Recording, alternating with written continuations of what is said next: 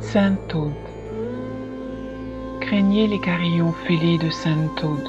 Je l'ai entendu crier, comme je plongeais dans ces folles allées qui se ramifient en labyrinthes obscurs et indéfinis.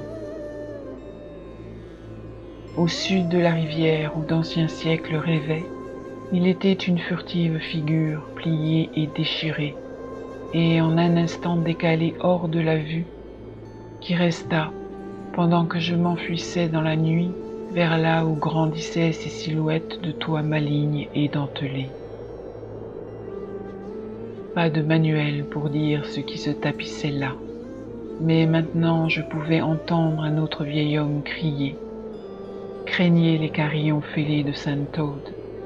Et, devenant faible, je m'arrêtais quand un troisième vieux croissa effrayé. Craignez les carillons fêlés de Sainte-Aude. Atterré, je fuis jusqu'à ce que soudain cette flèche noire se fonde dans la nuit.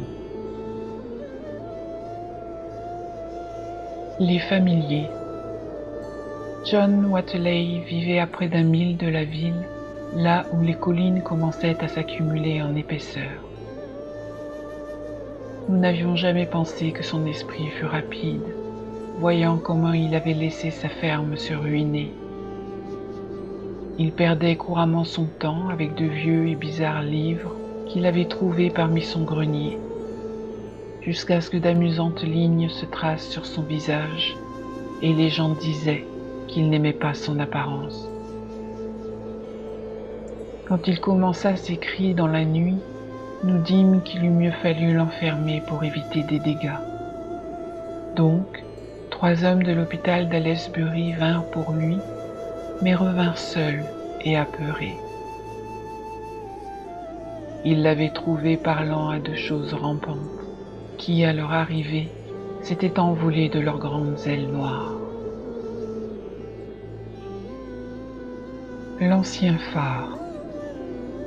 Depuis Leng, où les pics rocheux montaient sombres et nus, sous d'obscures et froides étoiles pour le regard humain, qui éclairait pendant le crépuscule en simples rayons de lumière, dont les raies bleues faisaient pleurnicher les bergers en prière. Il disait, comme aucun n'est venu là, que cela venait d'un phare dans une tour de pierre, où le dernier grand ancien vivait en solitude, parlant au chaos par des battements de tambour.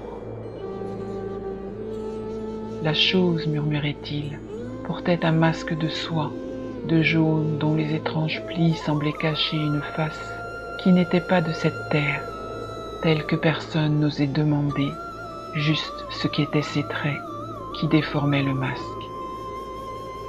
Beaucoup, dans leur première jeunesse, avaient recherché ce qui brille, mais ce qu'ils avaient trouvé, personne ne le saura jamais.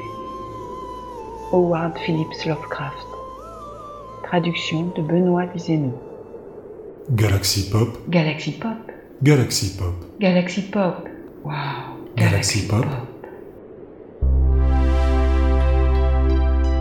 Hmm, Galaxy Pop.